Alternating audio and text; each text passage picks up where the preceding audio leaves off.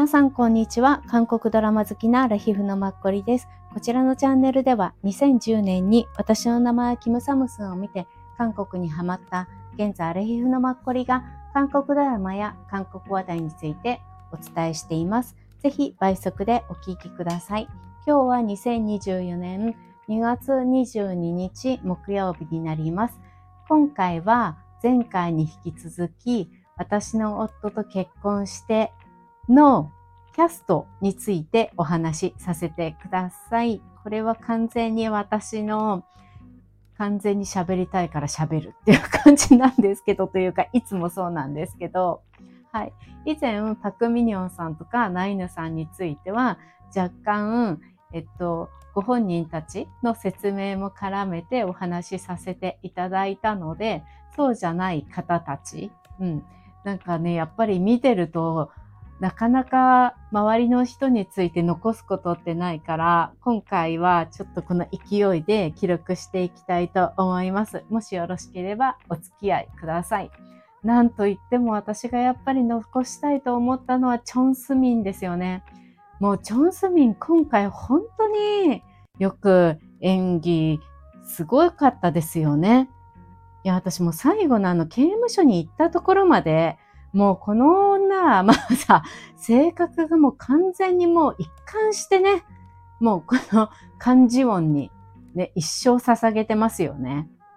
本当にすごい、やっぱりもう人間って変わらないってよく言うけど、まあこの人の場合はちょっとまた別枠だけれども、うん、すごかったですよね。出てきたらなんて考えたら恐ろしいし、出てくるのかどうかもちょっとわかんないけど、もう本当に上手だった。このチョンスミン役を演じた女性、皆さんどなたか女優さんご存知ですか？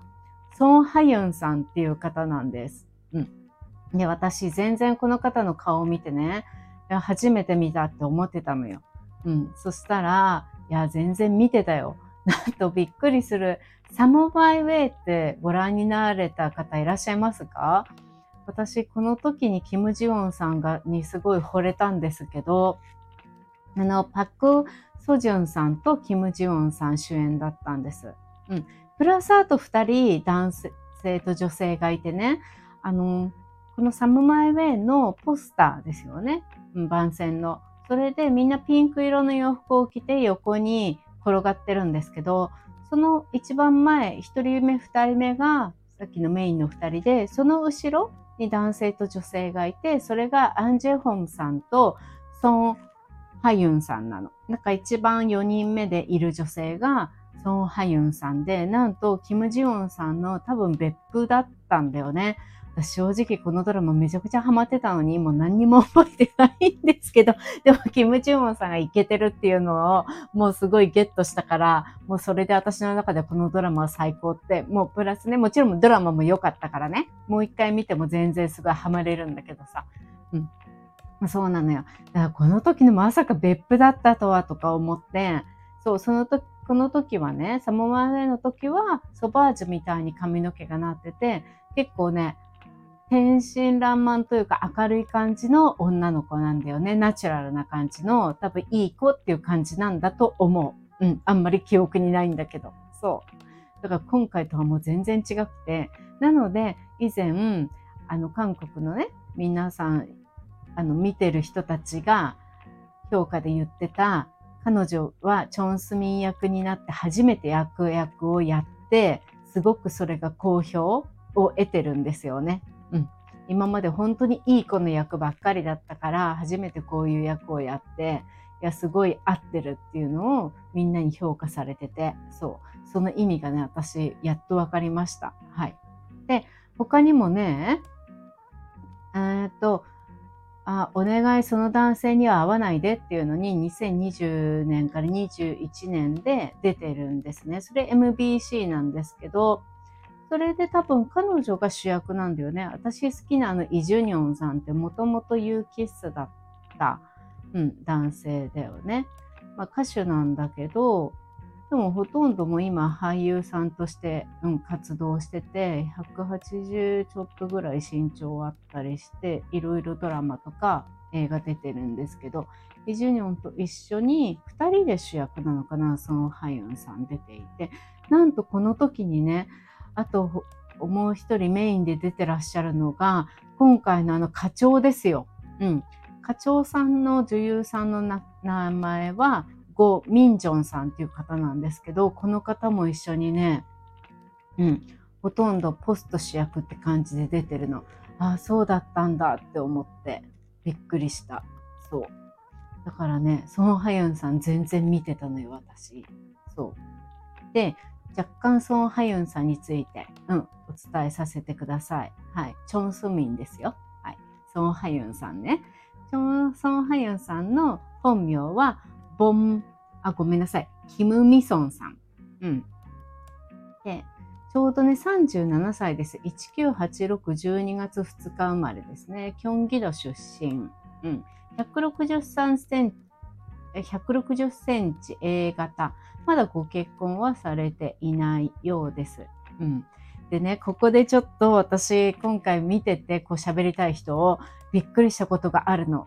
私の中でびっくりなんですけど、このチョンスミンが37歳でしょで、パクミニョンさん37歳でしょで、今お伝えしたあの課長のコミンジョンさんも37年。そして、あの11話、2話から出てきたのボアさん、SM の理事の。ボアさんも37の。なんと女は全員37歳なのすごくない？で、ナイヌさん29で、元夫役で悪い役だったイーギョンさんが34とかだよ。だから本当に今回は女性が4人とも全員37なの。すごいですよね。で、一応ナイヌさんの妹役をやったチェ・ギュリさんは24歳なの。うん。彼女もでもね、24に見えないですよね。もっとなんかさ、しっかりしてる雰囲気ありません？まあ、あの、ナイナさんの妹っていう感じで、役柄的に24っていうのはありかもしれないけど、私個人的にはもうちょっと年齢がいっててもいいんじゃないかなっていうしっかりさを感じますね。はい。すいません。チョンスミンに戻りますね。そう。なので、チョンスミンは、こんなにね、すごい有名な女優さんだったんですよ。やっぱりちゃんとや演技？をちゃんと今までやってきた人なんだなって思った。うん。この前も2023年 ENA で主演をやってるし、その前に今お伝えしたイ・ジュニョンさんと2人で主演をやった。そのとこに合わないでっていうのをやってるし、そうね。で、その、あ、そう、あ、お姉さんは生きていたっていう、そこでも特別出演したりね。で、サム・マイ・ウェイでしょ？だからね、いっぱいやってるんだよね。2005年から出てるっていう感じですね。そう。で、映画にも、えっ、ー、と、出られてらっしゃる。映画も2005年からですね。2018年まで、うん、結構出てらっしゃる。これからね、多分見ることが多いと思います。で、所属事務所は、あ、えっ、とね、あれだな。うん、スターシップですね。うん、スターシップって結構 K-POP でもいますよね。キングコングバイスターシップっていう感じらしいです。はい。チョン・スミン覚えとかなきゃ。でもチョン・スミン今回すごい黒髪であんなストレートで今までの全然イメージとどれも被らないからね。またヘアスタイル変わってきたらわかんないかもなっていう感じなんです。はい。次は、もう今回すごいさ、いい課長でしたよね。もう最初から私この人出てきて、ああ、このドラマって素晴らしいって思ったね。やっぱりこの課長さんは演技が上手ですよね。この方こそ役者って感じ。私の中で舞台でもドラマでも映画でも何でもいける女優さん。うん、で、ウラチャチャワイキキで、新ミナさんが歯医者さんでしたよね。あの、あの、新ミナさんのベストフレンドの役をやって出てきてから、急激に名前が知れるようになったっていう感じなんですけど、その前から全然女優さんとしては活躍されていて、映画がね、メインなんですよね。うん、2009年から映画にはずっと出てるのよ。2018年とかね、あと9本とか出てたりとか、ちょっと恐ろしい数でしょ？?2021 年とかも6本ぐらいとか、でも結構主役とかポスト主役とかそのぐらいの感じで出てるんですよ。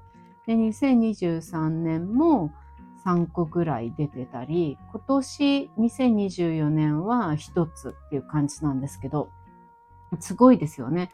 彼女の中では多分ね、うん、映画がメインなんだと思う。で、えっ、ー、と、ドラマに関しては2017年から出てますね。そう、この方もサムマイウェイに出てたのよ。ね、すごいよね。チョン・スミンとすごいそう縁がある方なんですよね。うん。2017年。まあ、サムマイウェイに出て、あと、愛の温度。うん。これ、ヤン・セジョン君とかなのかな？多分。私見てないけど。これ SBS の。これにも出て、この2017年のドラマが一番ドラマでは最初ですね。だから映画の2009年とは全然ね、違いますよね。なんと2017年から18年、その後 KBS の週末ドラマ、シン・ヘソンさんとパク・シーフさんが主役をやっていた黄金色の私の人生、あれにも出てらっしゃいます。うん。あとはね、あ、知ってる奥さん。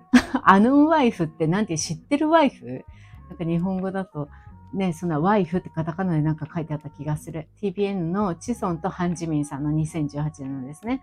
これにも出て、でも出てそうだよね。あ、なんかさ、あそこのチソンと二人彼女たちが働く病院の、あ、ごめんなさい、銀行の同僚とかで出てたのかもしれない。いそうですよね。どこにいても、この方っていそうっていう感じの役ですよね。主演じゃないんだけど、全部そういうさ、主演の脇を固めるすごく存在感がある、うん、方ですよね。だって顔がすごい特徴があるとか、何っていうわけじゃないのに、素晴らしいなって思う、私。うん。あとも JTBC 出てるでしょで、2021年に、あの、けま、海町ちゃちゃちゃでしょ？あ、あと、チャグワシルってあの、シスターズ？うん、キム・ゴウンさんの。あれにも出てらっしゃいますね。うん。何に出てたか私覚えてないけど、でも出てたよ。うん。あとね、チョンワチャリピョノサにも出てるのよ。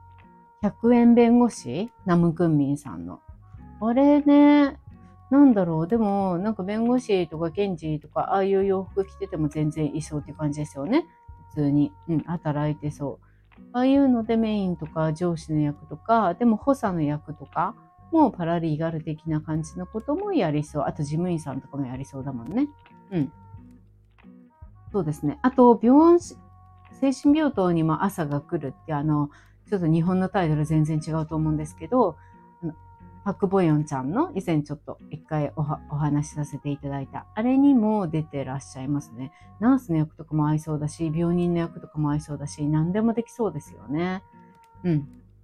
そう。あと、私の男はキューピットっていうのにも出てるかな。去年の見たよ。プライムビデオ、アマゾンプライムですね。で、今年は、まあ、この私の夫と結婚してっていうのが、まずね、今年はって言っても、まだ2月ですもんね。そう、それに出てらっしゃる。もうこの方は本当にさ、見ると嬉しくなる私。うん、本当になんかね、キマウル、あ、海はチャチャチャ以来私結構すごい好き。でもその前から見てたんだけど、だから海はチャチャの時も、前に何で見たかわかんないけど、初めてっていう感じ全然しなかったんですよね。うん。すいません、女優さんの名前を改めて。ゴン・ミンジョンさんです。うん。でゴン・ミンジョンさんは、本名は、この方もキムさんですね。キム・ミンジョンさんです。はい、先ほどお伝えした通り37歳。この方は1986年の9月30日ですね。うん、ソウル出身です。うん。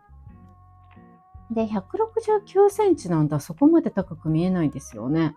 うん。はい。っていう感じです。ちょっとね、私この方大好き。コンミンジョンさん。皆さん名前覚えましょう。多分私たちまた次回出てきますよ。うん。ね。で、次、あの、ナイヌさんの妹さんの役をやった方、さっきあの24歳とお伝えしたんですけど、うん、チェ・ギュリさんですね。ギュリさんっていう名前覚えやすいですよね。カラとかのもギュリさんっていらっしゃいましたよね。で、私、この方も初めてだと思ったんだけど、今回が一番天真爛漫ですごい可愛らしくて愛らしい役だったなって。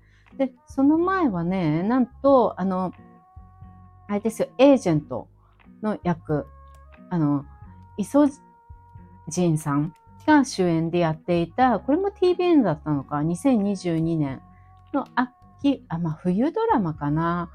これって日本では何かの配信サービス、アマゾンじゃない、ネットフリかなやってますよね。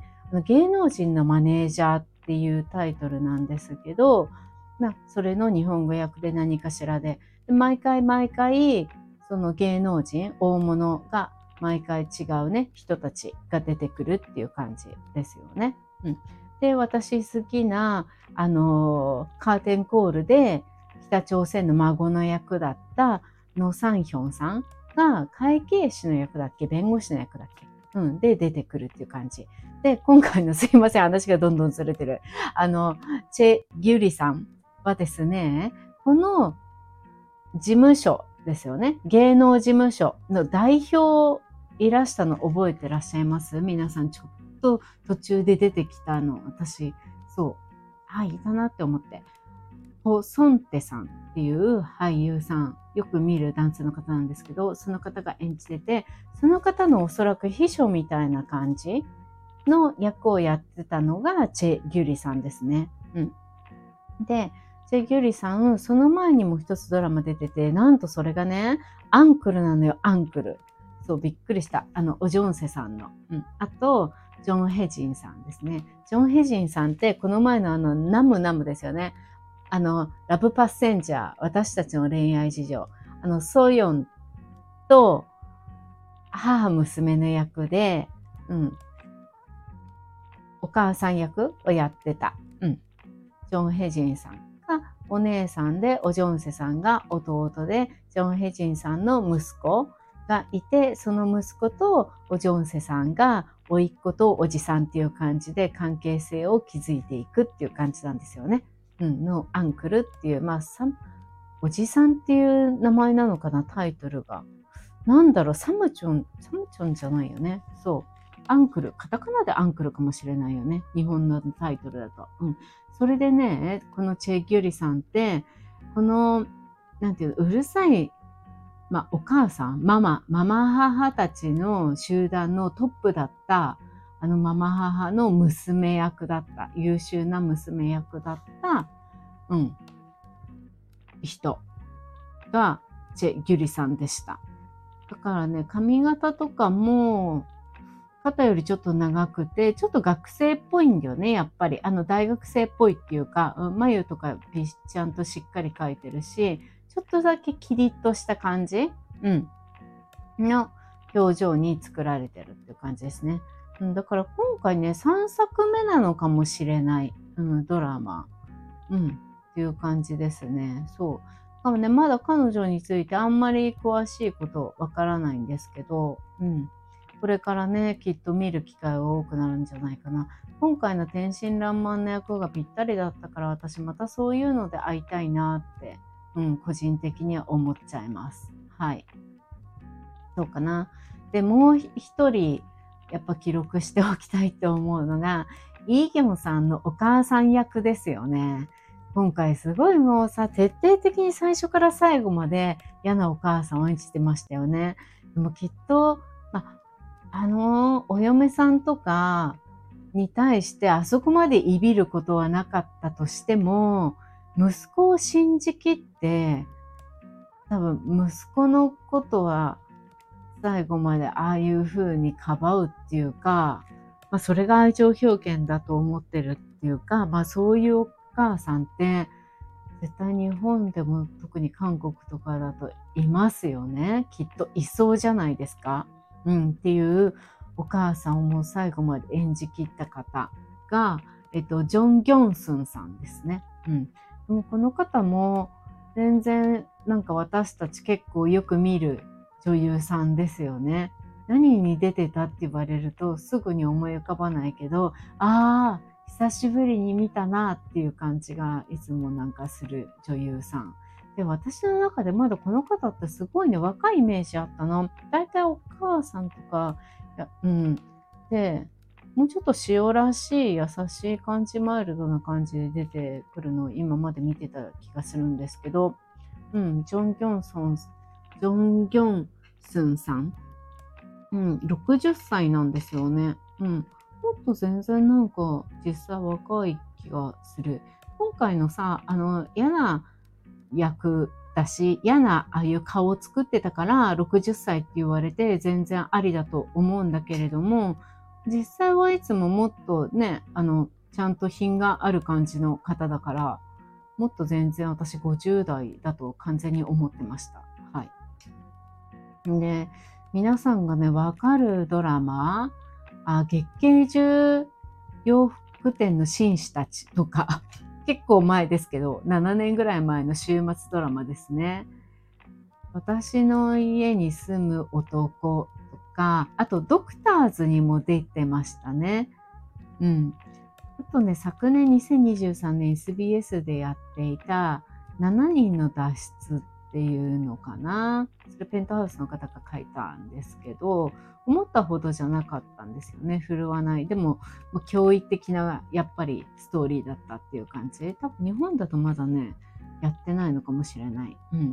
あと、チソンの一社ヨハンですね。イセヨンさんとかが出てた。うん。あと、イギュヒョンさんだっけ？うん。が出て、そうかな？うん。2019年 SBS。うん。それも出てらっしゃいました。もうこの方はキャリアが長くて1995年からドラマには出てらっしゃるので、うん、皆さんこれからもご覧になることあると思います。うん、ニューハートとかにも出れる。ニューハートってこれもチソンとかじゃなかったっけ？あ、そうだよね。チソン。この時もチソンね、医者役だったんだよね。うん。キュン・ミンジョンさんとか、そう、一緒にやってた。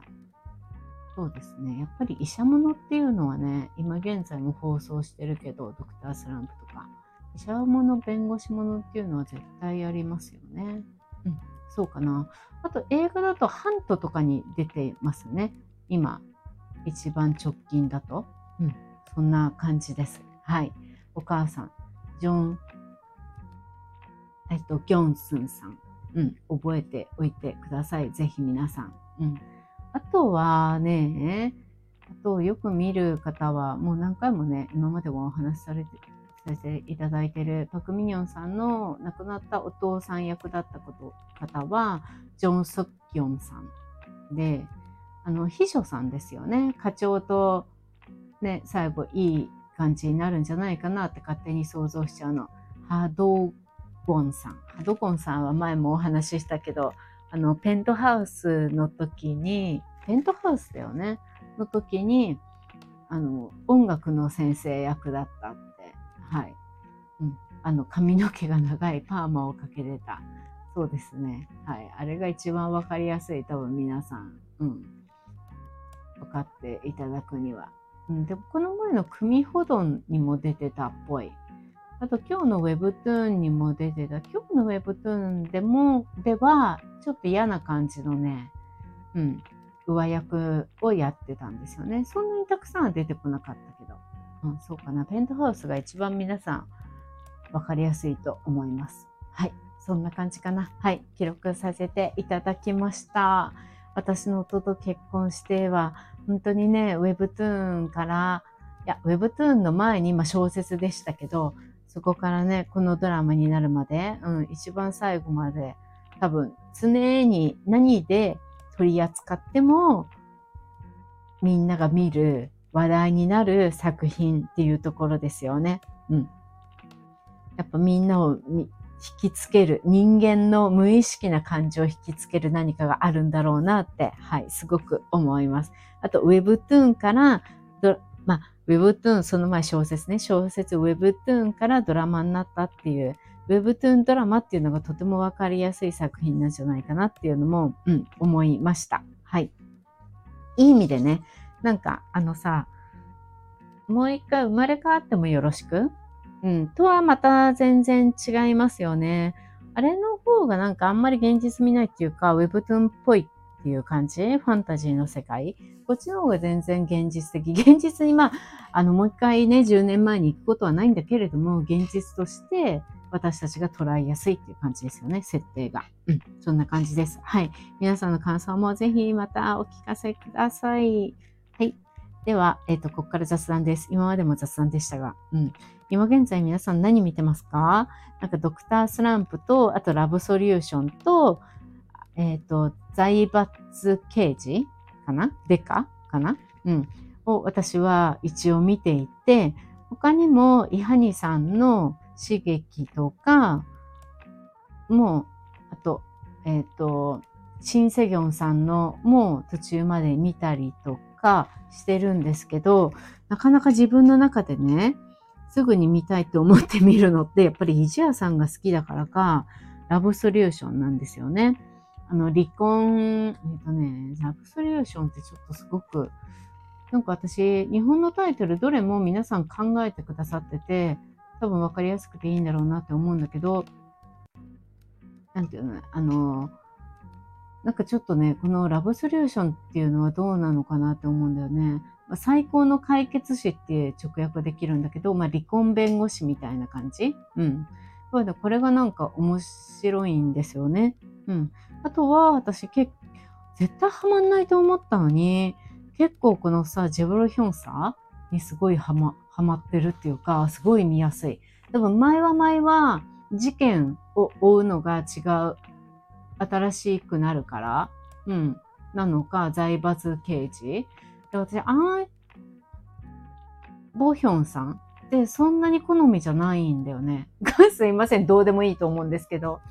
だから今回のはハマらないと思ったのに、なんかすごいさ、ハマっちゃった。この人やっぱこういう死っていう、なんとかプロとか呼ばれるのが合うんでしょうね、ドラマ。っていうか私にとっては彼はすごいそういうのが合うよ。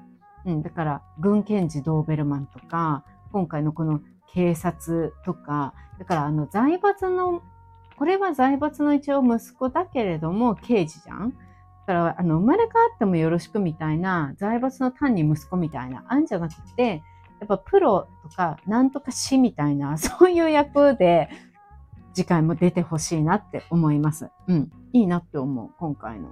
うんうん。そうですね。あとお兄さんもいいよね。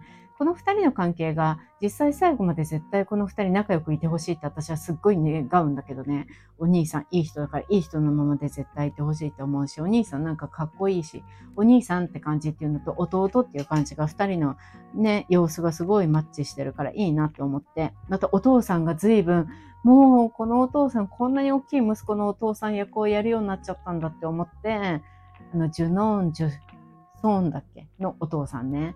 うん、なんか随分さ、白髪もわざとなんか白くしてるのかなっていうぐらい、うん、びっくり。でもね、すごいいいですよね。若い、若、若しくて、なんか、でも貫禄があって、うん、さすがだなって思う。うん。うん、そう、さっき言ってた、あの、イジアさんの、はい、これは、えっ、ー、と、何で見れるんだっけ ?Unext で見れます。Unext をぜひ皆さん見てみてください。ご覧になれる方。うん。ぱいいと思うんだよね。カンゲオンさんも普通にさ、見やすいじゃない？彼。うん。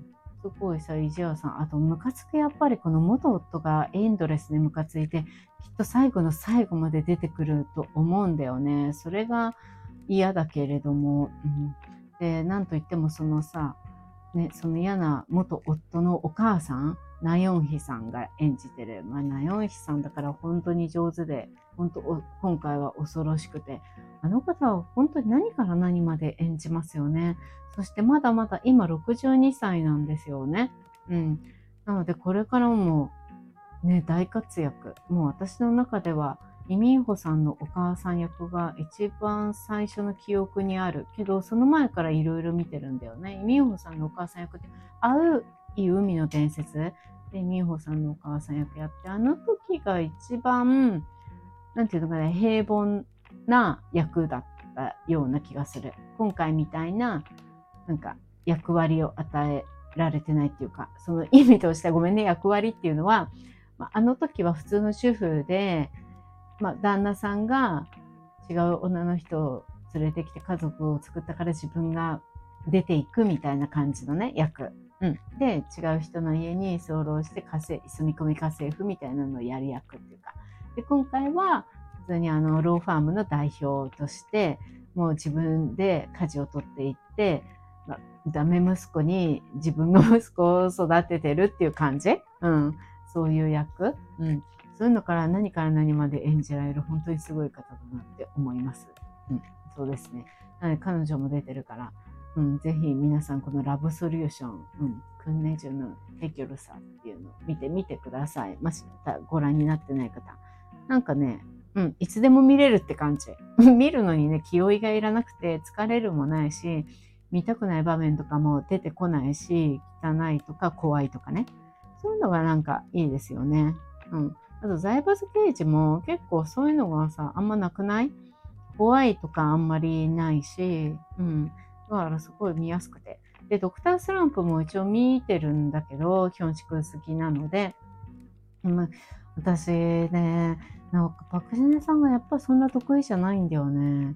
そう。でも見てんだけどね。うん。だからすごいそんなにね、率先して、あ、見なきゃ見なきゃみたいにはならないって感じ。うん、もうなんか8話ぐらいまで行ってると思うんだけど、まだ半分やっと見たみたいな感じでございます。うん、皆さんいかがですか？でも私、ヒョンシクのファンミ行きます。皆さん行く方いらっしゃいますか？行く方いらっしゃったら、ぜひ、私一人で行くので、一人で行く方、ぜひ、ね、何か交流させていただけたらとても嬉しくありがたいです。はい、以上です。すいません。あの、思いっきり雑談、いつも雑談ですが、うん、ここまでお聞きくださった方、ありがとうございます。はい、えー、明日2月23日、今月は3連休が2回あります。2回目ですね、天皇誕生日。はい、金曜日です。うん、皆さんお休みの方、良い一日お過ごしください。はい、えー、お仕事の方、はい、互いに私もそうなので頑張りましょう。はい、皆さんにとって明日一日良い日となることを心より願っております。今日もありがとうございました。次回もよろしくお願いします。